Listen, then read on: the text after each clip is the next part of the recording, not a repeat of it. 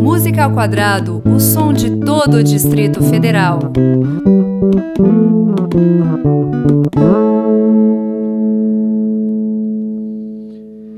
Bem-vindos a essa edição do Música ao Quadrado, na qual eu tenho a honra de receber o produtor, guitarrista e empreendedor Very Crazy Gustavo Bill. Boa noite a todos. Bom dia, boa tarde. Não sei que hora vocês estão olhando. Não tem horário. Não tem horário. É confuso horário. Exatamente. Não, Gustavo, legal que você veio aqui conversar com a gente, porque já tem um tempinho que a gente se conhece e você tem esse. está envolvido com um lado da música de, de, um determinado período, principalmente num determinado período no comecinho dos anos 2000, que era do faça você mesmo. Sim. Né, com a música.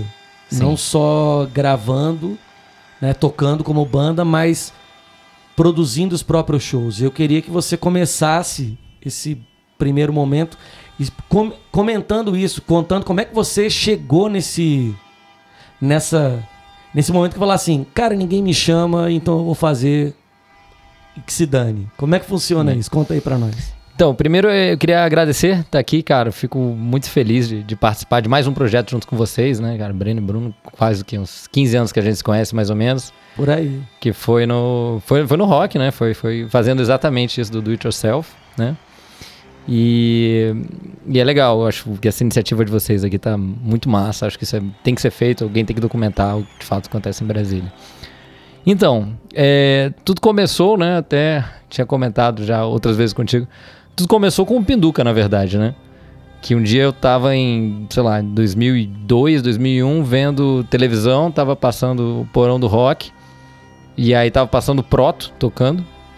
E na hora eu liguei pro Daniel, Daniel Spot, que é um grande parceiro, que a gente tava querendo montar uma banda, eu liguei para ele e falei, cara, dá pra gente fazer o som que a gente quer, dá pra gente montar uma banda do jeito que a gente quer, bará. e aí a gente montou o Lo-Fi, que foi o primeiro projeto, isso em 2002 que era uma banda de, de noise, guitarra, punk, sei lá, barulheira. A gente não tocava muito bem, mas a gente não se importava muito com isso. Mas era legal, era uma coisa que eu não estava vendo acontecer. Na época ainda tinha muita coisa de punk rock ainda acontecendo, Jax Fluster, Gramofocas, é, algumas coisas de rockabilly. Mas a gente não achava esse nicho que a gente queria, que era uma coisa mais noise, cara, misturado com Joy Division, misturado com, com, com é, Dizemar Chain, Primal Screen, essas coisas, e a gente montou Lo-Fi. E aí, como a gente surgiu com uma parada que não tinha meio que um, que um lugar para fazer, a gente teve que começar a catar os shows para fazer, né? E aí a gente começou, bom, se ninguém chama a gente para tocar, a gente vai ter que descobrir como é que faz um show pra gente poder tocar. E aí começamos a bater em casa de, de, de festa, essas coisas até achar um espaço que desse e começar a conversar com bandas que, que faziam sentido. Que foi quando a gente se conheceu, na verdade. Que vocês estavam com o Chantilly, né? E aí a gente Chantilly é chamado. é 2001, 2002? É por aí, é um pouquinho mais pra frente, 2003, eu acho. É, a minha memória tá ficando não muito tá ficando boa muito boa. passados anos, não. Eu me lembro que a gente viu vocês, cara, num Chopei Dança, que era um, um festival que rolava lá na, na UNB. UNB. Exatamente. Que vocês estavam tocando e a gente falou, cara, essa banda é muito foda, a gente tem que ser amigo deles. Porque vocês estavam tocando uma pauleira do caceta, massa, assim, meio sixties, garageirazão. E aí tava aquele chão, o Chopei Dança era uma festa que a cerveja era, era open bar, né? Que botava cerveja, cerveja quente, zoada, velho, mas foda-se, era cerveja, todo mundo era jovem. E o chão tava nojento, cara, nojento, pegajoso, horroroso, sacou? Um horror. E aí vocês estavam tocando e, cara, tinha uma menina muito bonitinha que tava sentada no chão segurando a bateria. Aí eu falei, cara, se os caras conseguem botar uma mina bonitinha para segurar a bateria, é porque esses caras devem ser bons. e aí a gente foi atrás e começou a conversar. E aí eu acho que aí depois cê, cê, o chantilly durou um tempo e depois você já começou com o primeiro modelo Bilis Negra, né? Foi o Virgin Again. Virgin Again, É. Virgin Again. Ali com. É que vem. É um, é, um, é um segundo momento a partir de, sei lá, 2003, 2004. Que é, É. onde você tá bem ativo Sim. na produção de show. Sim, sim. Né? Que a gente tava fazendo For Cyber, fazia um monte de festa no NB, fazia aquele Space, Space Bar, que era dos coreanos. Sim, lembra? Tinha o karaokê no terceiro andar. Tinha o karaokê no terceiro andar, que era as senhorinhas no karaokê e a gente no, no primeiro andar tocando porrada do caceta. E o coreano lá que, que, nunca pagava direito, tu enchia a casa, ele falava que deu 50 pessoas e te pagava 50 ingressos, assim. É, mas ali você levou, vocês levaram muita gente, muita banda diferente. Bandas que inclusive não duraram muito, que tinham um momento assim que durou uns seis meses, tinha uma coisa que, que, são eram pessoas que tocavam, que montavam a banda, a banda não dava muito certo e o pessoal ia se conhecendo é. nesses eventos e montavam outras, outras bandas. bandas. Exatamente. Isso, isso que era massa, porque tipo assim, é, a gente saiu desse, desse cenário de, cara, não conhecemos ninguém, né? A gente veio do, do colégio, a gente não tinha um histórico de, de, de infestinha, porque eu morava longe, o Daniel também era difícil de conseguir sair, então a gente, a gente, entrou muito tarde no rolê, na verdade, porque tu pega o, o, rolê das bandas, o pessoal entra, sei lá, com 14, 15 anos, os caras já saem, já desce, já monta uma bandinha, já conhecia, pelo menos naquela época, né? Então os caras já tinham as coisas andando, já tinha Protons, já tinha gravadoras, já tinham bandas que até saíam e tocavam, galera da nossa idade, assim, sabe? Que a gente tava muito cru naquele negócio. Então a gente começou a fazer o quê? A gente começou a ir em todos os shows que existiam, sabe? Todos os shows a gente ia, ia ver lá quem que era, conversar com as bandas, se apresentar, conhecer o Beto Só, conhecer o Bois, conhecer o Móveis, conhecer vocês, conhecer, cara, o Clube Silêncio, meses próximos na época, né? E aí a gente começou a, a fazer isso. E aí nessa época também, é, a gente criou um site que era o Cheirando Cola, que era um zine que a gente começou a ver as pessoas, ver os negócios, e falou, cara, de repente vale a pena fazer uma coisa de, de, de, de, contar a história desses shows, né? Fazer uma resenha crítica. Porque eu me lembro que tinha o mural do Cult 22 e tinha o, o mural da Protons online, né? Que era nos sites. Que ninguém ficava falando lá, discutindo, batendo boca lá, que era a grande capricho do, do rock de Brasília. Que nego ia lá e falava de fulaninho, que era um filho da puta, que pegou a mulher do outro. E, posso, pode xingar aqui? Pode falar. Pode falar. Não tem problema não. Que aí não sei o quê, porque foi lá, chegou bêbado, fez merda, não sei o quê. Então tu ia lá no, no mural e tu via as histórias todas de, de neguinho, né? E tu ia começando a entrar naquele, naquele rolê. E aí a gente montou Cheirando Cola, que era um site que a gente usava para falar da, da, Primeiro de bandas que a gente gostava, que era uma coisa, pô, é, em 2002 era tipo. Tinha muita pouca gente fazendo isso, né? Não tinha essa coisa do, dos blogs, a gente tava começando a febre dos blogs. E foi um site que ficou grande, então por um período de tempo a gente trabalhava muito. Era eu e ele, a gente fazia, cara, atualizações de 40 matérias assim por mês, sabe? 40, 50 matérias por mês. Para duas pessoas que não eram formadas em jornalismo, não trabalhavam em jornalismo, não faziam nada, era só moleque que gostava, né? E aí nisso a gente começou a entrar nessa, nessa meiuca de, de conhecer todo mundo. E aí lá por 2004, mais ou menos, começou a surgir essa coisa de, de, de, cara, de muita banda legal, de pessoas que vão se conhecendo, que aí vão trocando afinidades, e aí uma banda dura seis meses, aí depois vira outra, aí muda de nome, faz não sei o que, barará, e começa uma, uma cena, meio que uma cena nossa, na real, assim, sabe? Que era essa galera mais do alternativo, né? Que a gente começou a pegar, a pegar esse pessoal gostava mais de cara de, de indie naquela época, né? Muito muito alternativo, muito noise, muito guitar, que era uma parada que tava meio perdida, né? Depois que a gente foi pesquisar mais, foi ver que via que quem fazia isso, que foi sempre um, um grande referência, era o Claudio Bull com, com a Divine, né? E a galera do do do, do Hopper, né? Do, do, do Sim, Low Dream. Com Low Dream, exatamente. Então era. A gente chegou nesse segundo momento. Aquela primeira cena tinha acabado, né? A gente, eu conheci o Claudio Bull porque ele era professor do meu irmão. E eu ouvia Divine e falei, caralho, isso é muito massa, fazer um som desse, mas ao mesmo tempo tava rolando aquela cena de punk rock, e aí foi surgindo, foi surgindo. E começou essa pequena cena de, de, de, de rock alternativo, né? Que aí tinha o Mentes Póstumas, tinha o Hard Trip, nossa, que antigaço. Tinha, cara, Virgens Again, tinha o Proto, que era, que era um dos caras que a gente sempre velho, guiava, né? Tipo, Proto era sempre o, quem ia dando a direção, era foda, saca? Tinha o Beto Só, que era muito bom também, o Beto Só Solitários Incríveis, que era muito foda. O Fonopop chegou depois, Barai começou uma cena bem, bem direcionada nessa coisa de, de, de rock anos 90, barra 2000, mais moderno. Mais tarde foi surgindo The Pro, outras bandas, né? E aí a gente continuou nessa banda com o Lo-Fi, né? Que é, é, até dá pra tocar um, a musiquinha. Que era uma coisa bem crua ainda, né? E ela durou uns três anos, quatro anos mais ou menos. A gente gravou dois EPs. tinha algumas coisas engatilhadas para um, um terceiro, mas acabou que não, não foi. Não, foi cansando, né? A gente fez. Eu lembro que o último show do Lo-Fi foi numa noite do Senhor F, que tava Lo-Fi, Vanguard, Zeferina Bomba e teve três pagantes. Aí quando a gente chegou, cara, se Lo-Fi, Zeferina Bomba e Vanguard deu três pagantes é porque acabou, né? Chega. Aí já tava numa situação que que tava todo mundo namorando, né? Então a gente falou: ah, se tá todo mundo namorando, a gente não precisa muito mais de uma banda de rock. Né? Eu acho que já tá bom, assim, né? Então tá. E aí acabou ali, né? O, o Lo-Fi.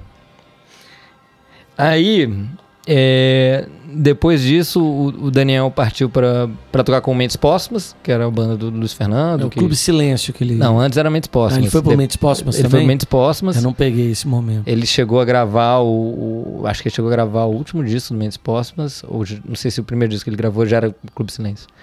Não me lembro. Mas. É, ele começou a, a, a tocar lá e eu fui para outra banda. Pro, montei uma banda minha que era o Hello, né? Só que nessa época também, da mesma forma que a gente tinha a situação de que, cara, ninguém chamava a gente pra, pra, pra tocar, nessa época era muito caro gravar, sacou? Tipo, você aqui no estúdio tinha que gastar horas de estúdio e gravar e não sei o quê. E, cara, a gente não tinha muita noção do que, que a gente tava fazendo, a gente tava de tempo para fazer isso, sabe? Pra, pra compor, pra chegar em timbre, coisa, não sei o quê.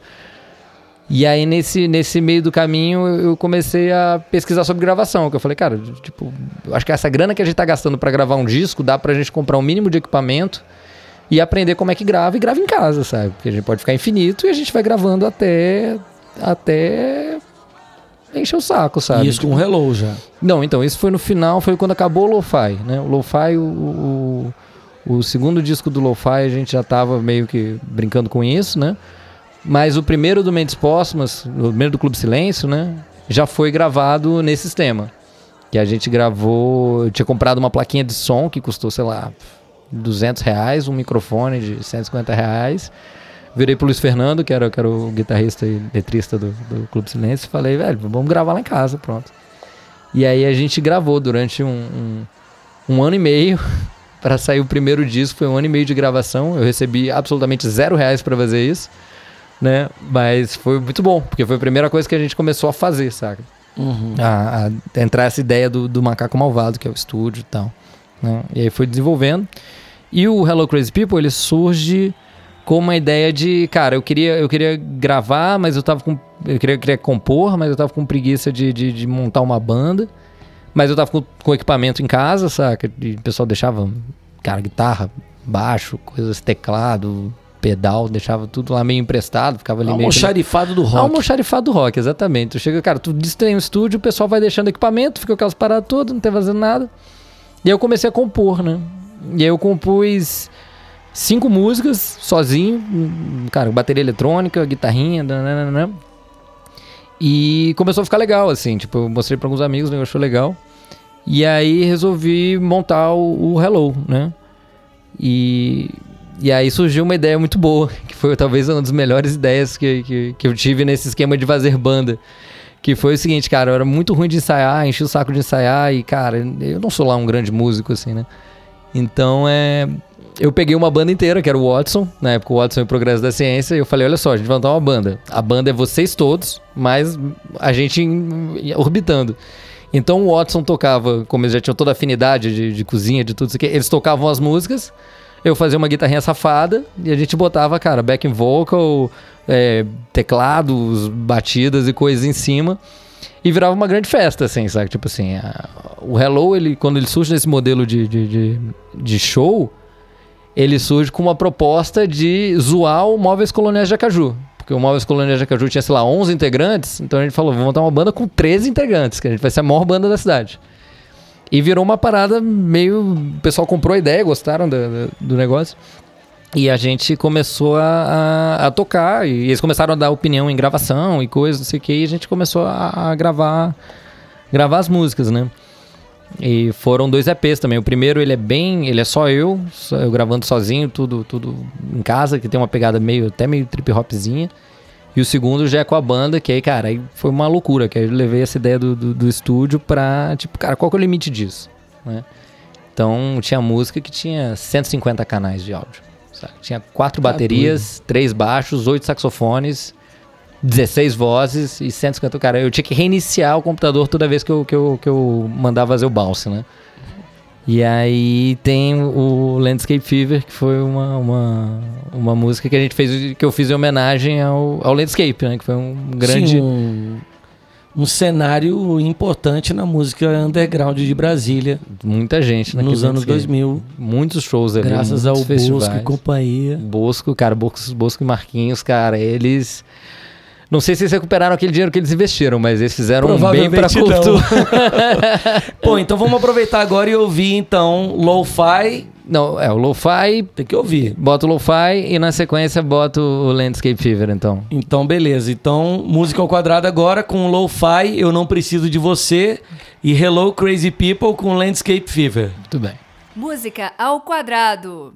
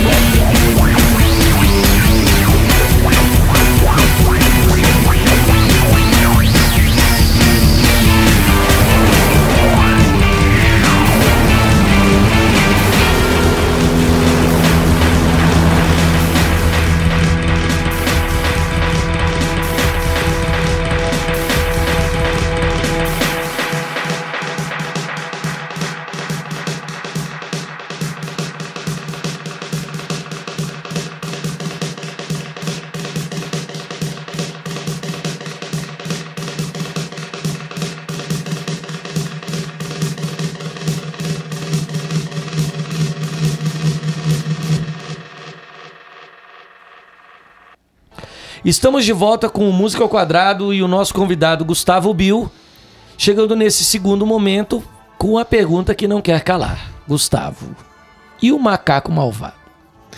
Então, o macaco, ele surgiu com, com uma brincadeira, né? Macaco Malvado. Que era o nome do estúdio, que eu, já que eu comecei a gravar, fazer a, a, o, o Mentes Póstumas, fazer o Clube Silêncio, fazer o, o, o, o Landscape Fever, né? Do Hello. É, eu montei o, o, Macaco Malvado, que basicamente era o meu quarto, né? Tipo assim, era o meu quarto com os equipamentos que eu ia comprando. E, e aí o pessoal começou, a, os amigos começaram a achar massa, porque eles também, cara, tinha o mesmo problema que a gente tinha, que era, cara, falta de grana e muita ideia na cabeça para você fazer em um estúdio pagando, sei lá, 80 reais a hora, que era uh, quanto custava a gravação, né? Então, começou a Mas não tem um outro lado também que não é uma, é, não é um momento ali dos anos 2000 que tem um período que o pessoal chega e fala assim, eu não quero essa sonoridade de então, gravadora, sonoridade de um estúdio em si, queria experimentar mais, eu... queria pegar alguma coisa com um orçamento mais baixo e passar mais tempo é. fazendo algo, porque afinal de contas tem um componente despretensioso. Sim, não, total. A, a ideia ali era o seguinte: de não ficar um taxímetro. Isso, isso, isso. Isso era a parte, uma parte fundamental. Mas o que aconteceu? Quando a gente começou a fazer os shows e começou a montar essa coisa, tinha a banda a gente montou uma, uma gravadora barra é um, um grupo de artistas, um coletivo de artistas que chamava Abismado. Que aí tinha é, várias bandas de, de, Brasília, né? Que a gente se juntou para fazer nessa ideia de fazer shows e, e, lançar discos. A ideia era ser uma, uma, lança, um, uma distribuidora de discos, na verdade. Não uma distribuidora de discos, mas uma gravadora mesmo, né? Que a gente pegava é, o material todo mundo, lançava uma coletânea. A gente chegou a lançar o, o, uma coletânea da, da Abismado, né? Que tinha cinco bandas. E a gente fazia muito show, né? Então, o próprio Landscape, que é, que é referente à música, era, era uma casa de shows. E nesse esquema a gente começou a se juntar a pessoas que tinham sonoridade parecida com a gente, né? Tipo, entenderam o que a gente estava fazendo e foram. E aí nisso, o que a gente percebia era que, cara, que não era só uma questão de, de, de, de querer sair do mainstream, fazer uma parada caseira, mais é, artesanal. Mas era uma referência de bandas, né? As pessoas ouviam as bandas, bandas a gente que, que a gente gostava de ouvir eram bandas que tinham essa sonoridade mais suja, tinham uma coisa mais é, é, informal, caótica, diferente do que as pessoas sabiam fazer. Aqui, uma coisa que eu sentia muito na época, cara, eu tinha um estúdio de gravação, o cara sabia gravar duas coisas, hardcore e metal. Se você não era hardcore ou metal, o cara não entendia seu som, sacou? Então, não, é porque eu quero um feedback aqui, mano, mas pô, esse feedback, não sei que essa guitarra tá muito aguda. Não, mas é para ser assim, sacou? E o cara não entendia, porque o cara tava acostumado a gravar hardcore e metal, porque era o que tinha ali em grande maioria, né? Então, esse pessoal que não, não se dava bem em estúdio começou a me procurar pra gente falar, cara, como é que, como é que você gravou? Eu falei, cara, eu gravei em casa durante vários dias experimentando com tudo que eu tinha, que não era muita coisa, assim, era tipo era um amplificador e quatro pedais. Aí ele falou: Ó, oh, eu tenho mais seis pedais, agora a gente vai ter dez pedais e dois amplificadores e mais três guitarras. E, ó, legal, vamos somar tudo e vamos começar a fazer um, um som diferente, né? Começar a. A ideia do, do, do, do Macaco Malvado ele surge com essa ideia de eu não tinha muito o que fazer da minha vida, eu era moleque, estudante, né? Não tinha boleto para pagar. Então eu ficava ali tranquilo em casa, mexendo, ouvindo música pra caramba, mexendo com música, e, e essas outras bandas também estavam mais ou menos na nossa situação.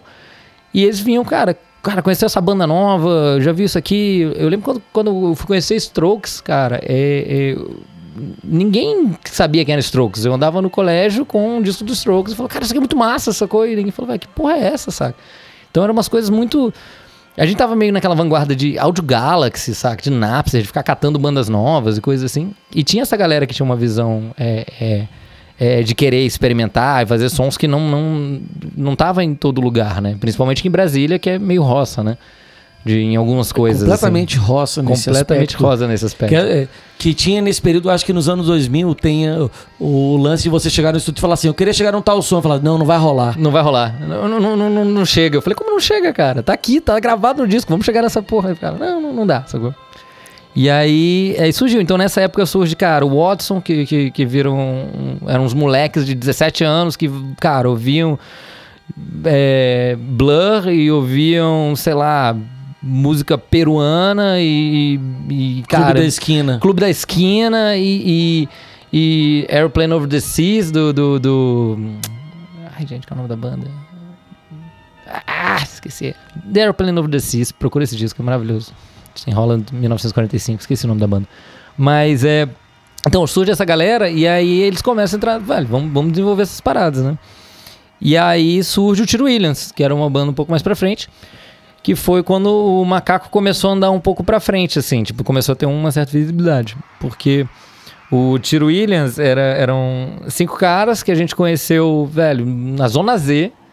É, a primeira vez que eu, que, eu, que eu encontrei o Fripp, né, que é um dos grandes guitarristas aí da cidade, que ninguém toca pra. Tava bebaço, velho. Eu falei, oi, muito prazer, meu nome é Gustavo. E eu lambi a cara dele, sacou? Aí ele ficou num, numa sensação de, cara, eu dou uma porrada nesse cara, ou talvez ele seja doente mental. Aí depois eu descobri que eu era normal, só tava bêbado. E, e aí a gente acabou ficando amigo. E aí eles foram gravar lá em casa, né? Que a gente fez o primeiro disco do Tiro. Em... Isso a gente já tinha gravado o primeiro do, do, do, do Clube Silêncio. E acho que estava fazendo a produção do segundo do Clube Silêncio. E aí é, a gente foi gravar o primeiro disco do Tiro, que foi um disco inteiro, que era uma parada assim, foi porque o Clube Silêncio foi, uma banda meio irmã, né? Porque, cara, tinha o Daniel e tinha o Luiz Fernando, eram os caras, tipo, eram meio que família, assim, né? E o Tiro foi o primeiro cara de fora que, que entra no, no, no, no Macaco como, tipo, é uma banda que eu vou produzir, né? E a gente gravou durante, sei lá, acho que uns seis, sete meses o disco. E o disco acabou entrando no, no final do ano como o segundo melhor disco alternativo do ano. Acho que era 2006, na trama virtual, que era tipo, velho, cara, puta referência de, de banda alternativa, sabe? Os meninos depois acabaram abrindo para pro Green Day, tiveram baita reconhecimento, não sei o quê. E aí eu, eu selecionei essa música, o Verão, que é. Cara, que era, era bem o que definia, assim, era um, era um power pop, mas não era um power pop midiático, não era uma parada que, que você vai ir achar na, vendo no Faustão ou, ou, vendo na rádio e tal. E combinou muito com coisas que estavam acontecendo no país, né? Tipo assim, cara, no sul tava rolando Super Hits, que tem uma puta afinidade com isso. E, cara, no Nordeste já estavam rolando outras bandas e tal. E a gente começa a caminhar para tipo, olha, existe um, um, mundo aí, né? Existe, tipo assim, um mundo alternativo acontecendo no Brasil, né? E aí tem essa música. Então vamos aproveitar e ouvir aqui o Verão do Tiro Williams. Música ao quadrado.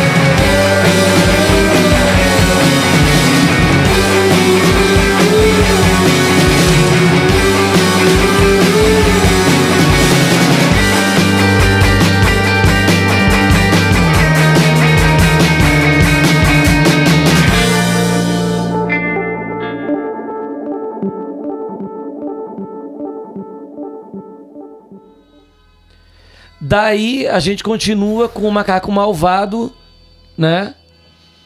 Como? Na produção musical, pegando bandas com essa, com essa mesma visão. Eu ah, vou tocar música de doidão. É. Vou experimentar. Isso. Aí a gente começa. Isso aí foi em. Mais ou menos. Esse disco foi em 2006, né? Que a gente fez o. Mas acho que foi 2006, 2007 que saiu o Tiro Williams, né? E aí a gente bom, começamos a gravar em 2004, né? Então já tinha uma, uma, uma coisa, tava começando a melhorar, já dá pra ver pelo som, que já não é tão, tão tosco assim, né? E aí, cara, aí, aí com esse disco a gente mergulha de cabeça, assim, no, no, na ideia de, cara, vamos tentar fritar o cabeção e tentar fazer o, o, o, melhor que a gente pode fazer, saca? Vamos, já que a gente tem esse negócio e começou a entender, começou a virar tipo, meio que um, um clubinho, assim, saca? Tipo, eram, eram algumas bandas, todos de amigos, né? Isso é uma coisa que o Macaco sempre teve. Porque quando você faz essa coisa de, de, de tu abrir a sua casa para as pessoas gravarem, tu tem que ser pessoas íntimas, sabe? Tipo assim, é, é, uma coisa que eu acho complicado de você chegar com uma galera que você nunca viu. Até tentei no Macaco fazer isso de chamar pessoas que eu não, não, não, não conhecia direito para gravar, porque tava aquele esquema de. Cara, e agora, né? Será que, tipo, eu vou ser, vou ser produtor musical? É, tipo, é isso que eu, que eu quero fazer? Eu quero ter um estúdio, quero ter um, um, uma gravadora, quero mexer com isso o resto da minha vida. E, e foi nessa época que, que meio que clicou, porque começou a aparecer gente querendo gravar. Eu fiz umas gravações de, de, de bandas, de, de galera que eu não conhecia direito que não ficaram tão boas, assim, sabe? Tipo, banda de hardcore e quis gravar lá em casa, saca? Eu fui lá, ah, beleza, vamos lá, três músicas, um EP, vamos nessa. E não, não rolou, porque, cara, primeiro porque eu não gostava do estilo, saca? Não, nunca fui um cara muito do, do hardcore. Eu, eu gosto de, de, de, de, algumas bandas de hardcore, mas não é um som que, que me interessa. Eu, tipo, vocês vão ver pelo, pelas todas as músicas que, cara, que eu sou um cara que gosta muito de, reverb, delay, de, de ruídos, barulhos, coisas assim mais melódicas, mas tipo, preenchendo o som e tal. E é, não cabia. E aí foi quando eu cliquei que falei, cara, o Macaco Malvado não vai se tornar um, um, Ele não vai se tornar um estúdio aberto, não, não vou ficar aqui atrás da mesa gravando tudo pra, pagar a conta, né? E aí, então eu fechei no clubinho ali, naquelas pessoas próximas, que a gente começou a, a tentar evoluir o som mais, assim, né? Tipo, cara, o que mais que a gente pode fazer? Como é que a gente pode aprender? Como é que a gente pode fazer mais técnicas e tal? Isso tudo em casa, assim, né? Tu vai treinando, estudando, fazendo. E aí, em 2011, 2011, chega esse terceiro disco do, do Clube Silêncio, que é o Amor e Terror, que é um disco que, cara, me surpreende como ele, cara, foi gravado em 2011 com uma certa, é, é, uma certa um amadorismo, assim, né? Uma visão que a gente estava achando muito amadora e, e, acabou que virou uma coisa que hoje eu fui, eu fui ouvir ele de novo, depois de vários anos. E tu vê, cara, que tem, tem timbres, tem coisas que continuam muito muito atuais, assim, saca? Que remetem a, a coisas que estão acontecendo hoje e, e, foi gravado de uma forma extremamente, velho, tranquila. O, o, Amor e Terror, ele teve já uma coisa de a gente gravar a bateria fora, né? O, o Tiro a gente gravou tudo no quarto, na loucura, né? E o Amor Terror já teve uma pré-produção um pouco maior, uma coisa mais legal. E, mas o resultado, tu vê que, cara, tem um, um, uma evolução sonora de, de, Legal, estamos chegando em alguma coisa que a gente não. não, não é, não tava. Olha, tá acontecendo alguma tá coisa acontecendo diferente alguma coisa. no meio do caminho. E começou a ser bem cotado, sabe? Tipo assim, as pessoas saíam matérias de fora, saca? Saíam, saíam pessoas de fora interessadas, convites para tocar, saca? coisa assim. E isso num cenário que, cara, que é um cenário que Brasília tem que é, é, que é ruim, porque, tipo, as bandas de Brasília, eles, muitas delas têm uma coisa de. que demoraram muito para entender que não basta só fazer música boa, saca? Tu tem que fazer um, um, um é, fazer um trabalho de empresa mesmo, que foi uma coisa que o, o Móveis fez muito bem, né? Cara, o Móveis sempre entendeu que, cara, eu preciso fazer uma empresa, eu preciso ter um cara que vai vender o meu show para alguém, eu preciso ter um, um, técnico de som, eu preciso ter uma equipe para fazer essas paradas. E a gente não, a gente focava muito na música. E aí, cara, são resenhas e tal, mas não tinha essa equipe por trás de, de cara, vamos ligar pros caras, ver quem que vai agendar isso aqui, como é que a gente consegue negociar um contrato para tocar, como é que consegue fazer. E muitas dessas bandas, a grande maioria, acabou não tendo a visibilidade que, que deveria ter tido, na minha visão. Porque eu, eu ainda acho, cara, que tudo que a gente fez, se você comparar junto com os anos que estava rolando em São Paulo, no Rio, em várias cidades chaves, sacou? Em Belo Horizonte, bará, Eu achava a gente muito mais interessante, saca? Eu acho que a gente tava fazendo uma coisa muito fora da caixinha, enquanto o nego tava muito preso num sistema muito quadradinho, estúdio, sonzinho limpo, com, com saca? Mas sem ter se preocupado com a divulgação. Sem ter se preocupado com a divulgação. E aí o que acontece, cara? As bandas morrem, né? Porque você vai lá, monta um disco e fala, caralho, legal, tem aqueles três primeiros momentos, três primeiros meses, quatro primeiros meses de cara, caralho, todo mundo escuta o disco, fala bem pra caralho, e depois para, né? Porque para, porque surge outro disco, porque surge outra coisa, você não tá fazendo turnê, você não tá fazendo isso. E sempre foi uma falha muito grande de, de ouvir várias bandas de Brasília, né? E eu acho que hoje tá começando a mudar um pouco isso, né? Mas esse disco do, do, do, Clube Silêncio, que foi o terceiro, foi o último disco do clube, eu fico muito feliz, né? De, de, cara, de ver como ele se mantém atual, mesmo sendo um disco de 2011, sendo gravado, velho, majoritariamente num quarto, sabe? Com pessoas que não tinham formação técnica de nem de músico, nem de, de, de de, de produção musical, sabe? E surgiram músicas muito boas, inclusive até, cara, eu recomendo, tudo que a gente for tocar aqui, eu recomendo vocês procurarem no SoundCloud, essas coisas todas, porque vale a pena ouvir o disco inteiro, né? E aí é isso, então vamos ver o Clube Silêncio aí pra, pra ver essa atualidade do, da música. É, Clube Silêncio com amor e terror. É, no não, música ao quadrado. Bota, bota. Não sei nem se é amor e terror. Vamos ver o que, que tem Será? aqui. Amor e terror é do capeta. É porque amor e terror ele tem. Cara, eu vou botar. Vê se tem não aí. Não. Não, ele é a primeira música que, que começa o disco e ele tem um final que eu acho muito massa. Tem. Tem, tem? aqui. Bota não. Então vamos de não. Música ao quadrado.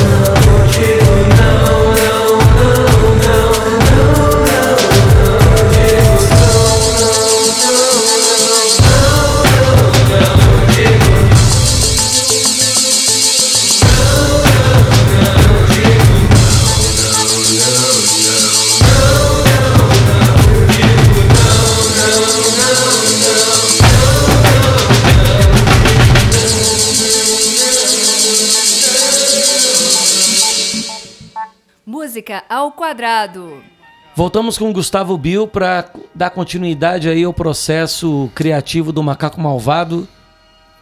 Depois do Clube Silêncio, para onde que foi? Então, é, depois do Clube Silêncio, é, começa um, um, período de. Não sei, de decadência ou de, de, de, evolução. Tipo assim, que, cara, que a gente já tava. O Clube Silêncio foi em 2011, né? Então a gente já tava ali a, a sete anos nesse esquema. É, tipo, é, porque aconteceu muita coisa, parece que rápido, né? Que foi tipo assim, um, dois e depois o outro, né? Mas tem muita história por trás, muita coisa, muita evolução, e bem ou mal passaram sete anos ali entre, entre as bandas tocando. E isso gera uma situação de, de. Cara, as bandas começam a acabar, na verdade. Porque, tipo, quando a gente gravou o Clube Silêncio, que, que era 2011, eles já tinham Mentes Póstumas antes, saca? Eles já estavam com, cara, 14 anos de banda quase, sabe? Talvez isso. Então começa a criar essa situação em Brasília de, cara, de uma cena que começou a surgir e ela começa a a, a miar, porque as pessoas envelhecem, nego agora tem que pagar boleto, o nego tá formado, tem que arrumar trabalho, tem que fazer coisa, né? E é, começa a surgir uma situação de, de, de, cara, o que, que a gente vai, vai, vai fazer disso, né? E e aí entra uma situação que é, que é o Watson, que é o Watson, cara, eles foram. Eles surgiram com uma banda sensacional, né? Nos moleques de 7 anos, cara, tocava pra caralho, barará. E eles entraram de cabeça nesse esquema de, de, cara, vamos fazer a banda funcionar, vamos fazer a banda funcionar. E, pô, eles gravaram com o Dreyer aqui em Brasília. Depois eles foram pro sul gravar o primeiro disco lá que é um belo disco. O Miguel talvez seja um dos melhores compositores que, que, que Brasília já viu aí, saca? Bota ali no, pode botar no panteão de, de grandes compositores, grandes músicos. A banda era formada de, de, grandes músicos, cara. O Adriano, um baixista exemplar, o Jack, um baita baterista também. Irmão do Coraci, né? Do, do, do Bois. Então, cara, já tinha de onde surgir Ali também. é na água. Ali é na água, né, cara? Foi natural. E o Tornozelo, que é uma figura ímpar, né? Que é um cara que, se você der qualquer coisa na mão dele, ele, ele consegue tirar som, né? E eles entraram pesado. Então, tipo assim, a gente sempre brincou muito no, no, no Macaco, mas a gente demorou muito para gravar porque eles falavam, cara, como era uma coisa relativamente amadora, né? A gente fazia na, na, na loucura, apesar de lançar. Eles, não, vamos pegar um produtor melhor, vamos fazer umas paradas mais, mais sérias, mesmo que eu, que eu também estivesse focando no, no, numa visão mais macro de, de crescer, de virar uma banda como virou Vanguard, como virou. tem um circuito, não sei o quê. Eu também faria. Né? E aí eles fizeram alguns discos, fizeram umas paradas. E depois de um tempo deu uma acalmada. O nego, o nego foi para São Paulo, barará, e, e, deu uma ideia de slowdown, assim, sacaram que, cara, talvez o Watson não, não, não se tornasse naquele momento um, um, disco de uma banda que fosse aparecer no Faustão e tocar em grandes multidões e shows para estádio, né? E aí eles entram num cenário muito interessante, que é tipo que eles falam, beleza, tá, não vai ser, não vai ser isso, né? Não, não vamos ser um, um, grande, grande. Isso, isso é muito a minha visão, né, cara? Eu não posso falar em nome da banda dos outros, né? Mas é tipo assim, é a minha percepção daquilo. É, não, não vai ser, não vamos ser paradas, mas, cara, a gente gosta muito de música, a gente sabe fazer boas músicas e de fato eles sabem fazer boas músicas. E a gente gravou esse esse o, o esse disco, é o, o Velha, é Novas Colinas, Velhas Chapadas, que na época eu tinha certeza que ia ser o, o último disco do Watson, assim. Você falou, cara, esse aqui é o Passa-Régua, né, velho? Vamos voltar para casa e vamos fazer o, o Passa-Régua aqui. E depois não, eles acabaram que eles lançaram outros discos também, excelentes, vale muito a pena, cara. O Watson, de fato, é, uma, é uma pérola perdida no, no, pop brasileiro que merece uma, uma, uma dedicação maior, assim. E aí, nesse disco, que é o, o, o Novas Colinas, que é um EP, na verdade, é, já tem uma coisa mais de, de libertação, que eles começam a, a abrir um pouco é, as regras do, do pop, saca? Tipo, velho, eu posso fazer, eu posso experimentar mais, eu posso ser mais solto, eu posso brincar com mais coisas. E começa a ser essa, essa fase final do, do macaco, né? Que é, é uma época que a gente tava, cara, experimentando ainda mais, fazendo mais loucuras e metendo mais coisas e brincando muito com, com espaços e reverbs e coisas. E talvez tenha sido a época, tipo, mais leve, né, de trabalhar. Porque é, foi a época que, cara, de fato, tipo, velho, beleza, life goes on, saca? Tipo, vamos fazer nossas coisas. Mas, velho, vamos fazer o melhor que a gente pode fazer nisso. E, e, isso muda muito. Eu acho que isso muda muito o trabalho do, do artista, saca? O cara, ele, ele, quando ele tira o peso da obrigação de ser um artista, mesmo ele tendo alguns anos de carreira, ele volta a ser como uma banda iniciante, saca? Com várias ideias de, cara, não há regras, não há, não há obrigações, não há peso. Que eu acho que é daí que surgem grandes músicas, né? E aí. Eu acho que essa música, eu acho que pode botar pala torta, que ela tem essa, essa pegada de de mostrar uma influência mais fora do pop, saca? Uma coisa mais um pouco mais mais diferentinha. Mas é, é isso, eu acho que tipo, o grande legal que tipo assim, você precisa chegar no final para você voltar ao início e voltar à ideia de cara, não tem mais regras, sacou? A gente só pode fazer o que a gente quiser, porque no fundo é, a música é um trabalho de amor, você tem que fazer isso porque você precisa, não é porque você quer, sacou? Você surge de você e ele tá lá preso em você e eu acho que todo mundo que é músico acaba se identificando com isso de, cara, tipo, não é uma opção, sacou? Não tem opção de, ah, beleza, então eu vou bater carimbo aqui e vou ser feliz a minha vida. Não, saca? Tu pode bater carimbo, mas, velho, tu tem que ter essa, essa saída, porque ela tá dentro de você, saca? Então acho que Pala Torta tem um, tem um quesinho disso, aí, de uma libertação que até acabou gerando outros discos e tal, e é massa, assim. Que bom é, que não foi... tão torta que deu a volta olímpica, né? Exatamente. Que bom que não foi o último trabalho do Watson, eles continuam produzindo aí esporadicamente, mas é uma galera que vale muito a pena. Então vamos ouvir Pala Torta com o Watson. Música ao quadrado.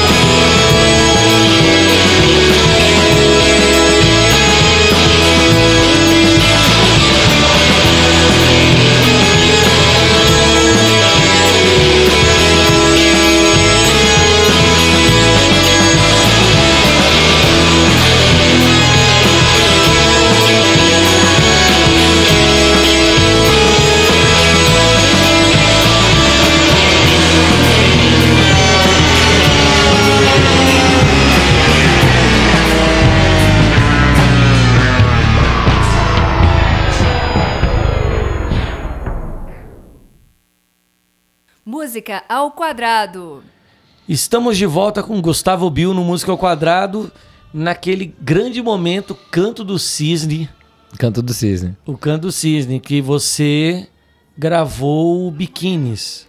É, na verdade, é, nesse período aí que é mais ou menos 2000 e 2014, 2013, mais ou menos. É, porque já você, tava... porque os, as suas gravações elas demoravam pra caramba. Na tem verdade, isso também, né? Porque tem tanta experimentação, essa, essa junção. Cara, é porque na verdade, tipo de assim, estilo, de, fiz... de buscar um som, de experimentar. Sim. Elas são demoradas, você tava é, por exemplo, tem, isso. tem, tem, tem, tem, tem disco, o próprio disco do Perrault, que, que, que vou botar no final é, ele demorou três anos para ser feito, saca? Então, tipo assim, na verdade existiam muitas gravações concomitantes acontecendo. É, o período. não é que a gente ficava em, em espaços de, de, de, não, não gravar, né? A gente gravava muito, mas. mas era, o processo criativo. O processo criativo era ele longo. Ele é longo. Ele era muito longo. E aí a gente. É, eu, eu, intercalava muitas bandas, né? Então, tipo assim, ao mesmo tempo que eu tava gravando uma, eu tava gravando várias. Foram, no Macaco foram mais ou menos 40 discos, né? Eu tô fazendo aqui uma super compilação aqui, pegando sete bandas, né? Mas foram 40 discos mais ou menos gravados, entre várias bandas que, que não, não caberiam botar tudo aqui, né? Porque senão a gente ia ficar tipo dias falando. Tem que ter umas 20 edições pra Nossa, tinha que ter, tinha que ter uma edição para cada disco, para tu ver as loucuras que iam surgindo, que era legal, saca? Mas é. Aí a coisa vai, vai, vai, vai passando, né, cara? Tipo assim, ele, eles é, as pessoas vão, vão seguindo, vão fazendo outras coisas e vai, vai, saca, acabando as bandas mesmo. E o, esse disco do Watson, ele já, já representa ali uma, uma época que as bandas que eu gostava já tinham acabado, saca? Clube Silêncio já tinha acabado. O Tiro Williams estava no hiato, que depois a gente fez um, um, disco sensacional, que é, que é o, o Desaparecendo, que era que é um disco lindo de doer, essa cover. E é, as outras bandas que a gente trabalhava, o The Pro tinha acabado, tinham várias coisas que estavam acontecendo, Johnny Flush tinha acabado, tinham várias coisas que estavam acontecendo que estavam que, que meio que, que morrendo. E aí, como o Macaco tinha essa coisa de, cara, de gravar o, o, os amigos, né? É, Sobrou para você. É, tipo assim. Uma eu, banda já, de amigos. Eu já não tinha mais banda, saca? Eu já não tinha mais banda. É, eu já não tinha mais. Nesse momento eu tava completamente exaurido de, de tocar. Né? Eu não, não queria mais compor nada. Isso foi quando o Hello acabou, eu até montei uma outra banda que era. Montei não, fui convidado para tocar no, no High High Suicides, né? Que é uma banda do, do Morale. Que era uma banda mais é, rock and roll, mais hard rock, que era, que era massa também. Mas era, já era outra pegada, era muito menos experimental, muito menos coisa. Mas eu, eu tinha, tinha esgotado o, a, minha, a, minha, vontade de ter bandas, né? E eu também tinha, tinha começado a entrar um, um cenário de bandas novas em Brasília que, que eu não gostava. Que era tipo assim, nada, nada contra as bandas. Mas eram bandas que eram muito quadradas, eram bandas que não, não, não, não tinha essa referência de, de, de, de, cara, de experimentação de coisas. Porque se você botar no tempo ali, em 2000 e pouco surgiu Strokes, né? E mais ou menos nessa época de, de 2010, 2000 e 2011, é quando tava no auge desse novo indie, né? Então, cara, tinha um milhão de bandas tocando Franz Ferdinand, tinha um milhão de bandas tentando tocar derivados de Franz Ferdinand, coisa assim, e uma galera querendo meio que voltar a fazer umas coisas meio tipo é, rock alegre, punk, não sei o quê. E isso já não, não, não, não, representava mais o que, eu, o que eu gostava de ouvir, saca? Então, tipo, velho, eu fui me, me isolando porque, cara, eu olhei pro, pro, pro lado e, e não fazia mais sentido, saca? É, tipo, não, não tinha mais ninguém que eu, que, eu, que, eu, que, que eu queria gravar. As bandas que eu queria gravar estavam terminando, estavam em atos grandes. E foi, foi de fato criando o Canto Cisne. Né? E é engraçado, porque aí no, no, nesse Canto Cisne que começam a surgir projetos que são, são massa, saca? E aí surge tipo o Biquínis. O Biquínis é um, é um projeto do, do Vitorino Goyer, né? Que é, que é o Vitão Milionário, que é um cara que tocou no Marfuxa. É, sempre foi um cara muito bom músico, muito criativo, muitas referências. É um puta DJ, sacou, velho? A gente trabalhou junto na Moranga e tal. Uhum. É, foram várias coisas e ele tinha esse projeto que ele não sabia o que fazer com ele, sabe? E aí ele chamou o Tuzão, que era do Tiro Williams, pra tocar batera.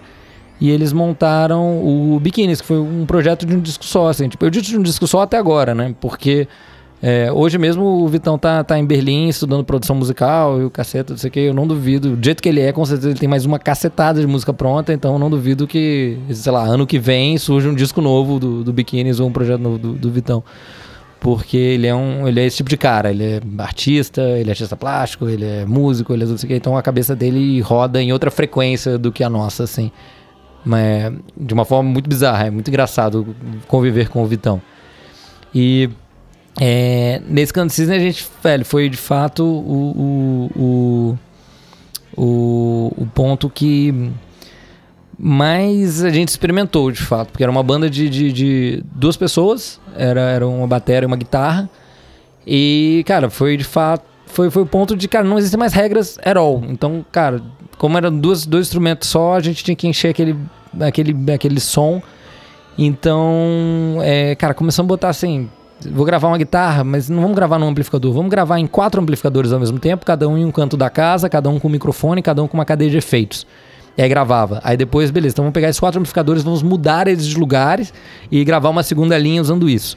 E vamos pegar a bateria e fazer, tipo, que ninguém, ninguém faz. Vamos tirar a bateria de fase, sabe? Tipo, isso, é, é uma parte mais técnica, mas quem, quem mexe com gravação sabe que, cara, você nunca tira a bateria de fase. Porque a bateria de fase é o que dá peso. Só que aí já tinha um baixo, um oitavador abaixo e coisa assim, fazendo um grave louco. Então, tipo, velho, cara, não precisa esse grave do bumbo. Então tira a bateria de fase, porque os pratos vão ficar lindos e, e dane-se, sacou? Tem música que, cara, que a gente fez a bateria que era um, um, microfone captando a sala, passando flanger com efeitos e, e tudo. E o Tuzão estava literalmente tocando, tipo, um, um, travesseiro amarrado com umas folhas de papel. E era, era a caixa, aquilo, um travesseiro com a folha de papel. E o bumbo era, tipo, a minha cama, assim. Ele batia na minha cama como se fosse o bumbo e batia no travesseiro com uma folha de papel como se fosse a caixa, passando por um microfone, captando tudo, com filtros e e virou um, um, disco muito experimental. O que eu acho, tipo, muito engraçado, porque, tipo, hoje é a primeira parte do disco inteiro, são, são, são 12 músicas, seis primeiras músicas, é, você vê muito o que está acontecendo hoje nessa volta do shoegazer, sabe? Tipo, cinco anos depois, tu vê bandas novas fazendo mais ou menos o que a gente tá fazendo há cinco anos atrás, saca? Então é tu vê que ainda tem essa coisa de, de ter uma conexão com, com o que está acontecendo e ter essa coisa de, de puxar as barreiras para depois as pessoas olharem para trás e falar, cara, legal isso, né? tipo, que bom que alguém fez isso. Tanto que quando a gente lançou esse disco é meio que nem o, o Raw Power do, dos estúdios que lançou e ninguém deu bola nenhuma para isso.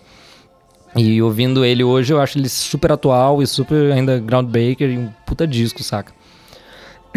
então, acho que a gente podia tocar Redness que foi meio que o single, que é justamente onde a gente faz essa desloca deslocada de fase da bateria para os pratos ficarem lindos e a guitarra abrir, tudo abrir, a voz passa por uma cadeia inteira de pedais malucos, distorção, reverb, caceta. E era muito craudiado sonoramente, apesar de ser só dois instrumentos. Então vamos de Redness com biquínis no Música ao Quadrado. Música ao Quadrado.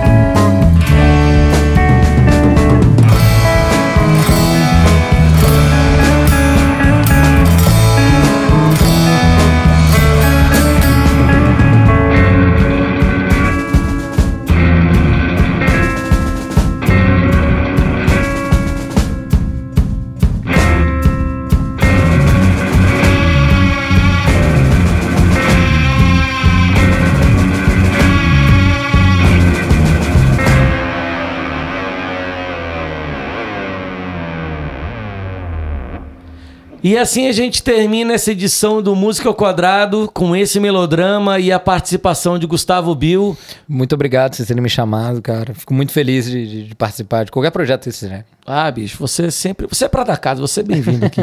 Valeu. Então é isso, cara. Esse programa acaba com a apresentação e roteiro de Breno Brits, produção e trabalhos técnicos de Bruno Prieto. Esse programa é apoiado pelo Fundo de Apoio e Cultura do Distrito Federal, o FAC, e é gravado na Sala Fumarte. Muito obrigado pela presença, o acompanhamento e paciência de vocês e até a próxima.